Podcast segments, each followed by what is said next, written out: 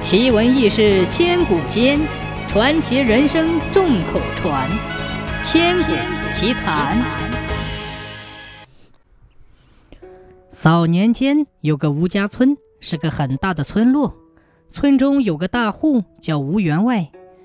有一天从梦中惊醒，梦中他看见一只黑狗在窗外惨叫，叫声如同哭泣的孩子一般。听那声音。和自己失踪多日的小女儿差不多。吴员外打开窗户，就见那黑狗一路狂奔向河边跑去。吴员外紧随其后，来到河边，只见那黑狗又消失了。只是河水涟漪，想必是黑狗跳了进去，然后自己又如鬼使神差般也跳了进去。吴员外拼命挣扎，最后惊醒了。一连三日都做同样一个梦，吴员外就和夫人说了此事。夫人提议，既如此，不如去河边一探究竟。吴员外想了想，也是如此。这黑狗可能是要告诉自己什么事情。第二天清早，吴员外就挑了几个熟悉水性的家丁，众人一起出发了。凭着记忆，吴员外最终找到了梦的地方。家丁跳入河中，潜入水中，不一会儿的功夫浮出水面，便喊道：“主子，下面有一具尸体，被石头压住了，再下来两个人。”吴员外听闻，感觉大事不好，恐怕是自己失踪的女儿，于是赶紧又差了两个人下河。不一会儿的功夫，尸体被打捞上来。吴员外一见，果然是自己的女儿。顿时悲痛欲绝，众人也都黯然泪下。官差来了后调查，这吴家小姐背负石头坠河身亡，下手之人手段极其残忍。然后安慰吴员外节哀顺变。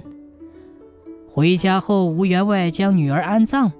出殡的当天，恰好遇到邻居李家的闺女被一条野狗袭击，躲在角落里哭泣。那狗咬着女孩手腕，死死不松口。吴员外赶紧把野狗轰走，上来检查女孩的伤势。一看之下，吴员外大吃一惊，原来那个女孩手腕处的镯子和自己小女的一模一样。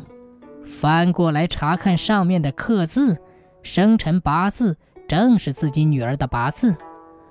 吴员外连忙问这手镯的来历，女孩小声回答。是在父亲的书房找到的，十分好看，便偷偷的捡来戴上了。吴员外此时一切明了。过了几日，吴员外邀来李家主人在酒楼一聚。酒过三巡，终于李家主人不胜酒力，醉倒了。待他醒来，却发现左右站着黑白无常，坐在殿上的是阴森的阎王爷。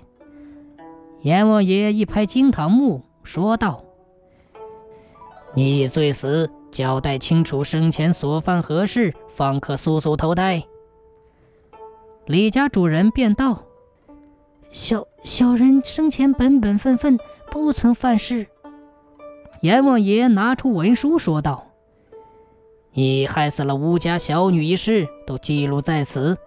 来人呐，把他打入无间的地狱，永不超生。”这时，李家主人便赶紧说：“回回大老爷，我我交代。”于是便原原本本的交代了事情的经过。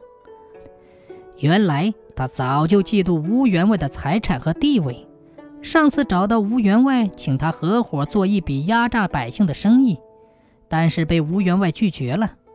从此以后便怀恨在心，暗中打起了报复吴员外女儿的主意。行凶时，见他手腕上的手镯十分精美，便取下来放在了书房中。当他听说完一切之后，只见大殿上的人都纷纷摘下了面具，原来都是官差和吴员外这几个人计策的。一切真相大白之后，吴员外拿着手镯来到女儿坟前，说：“唉，女儿啊，为父终于不负所托。”找到了真凶。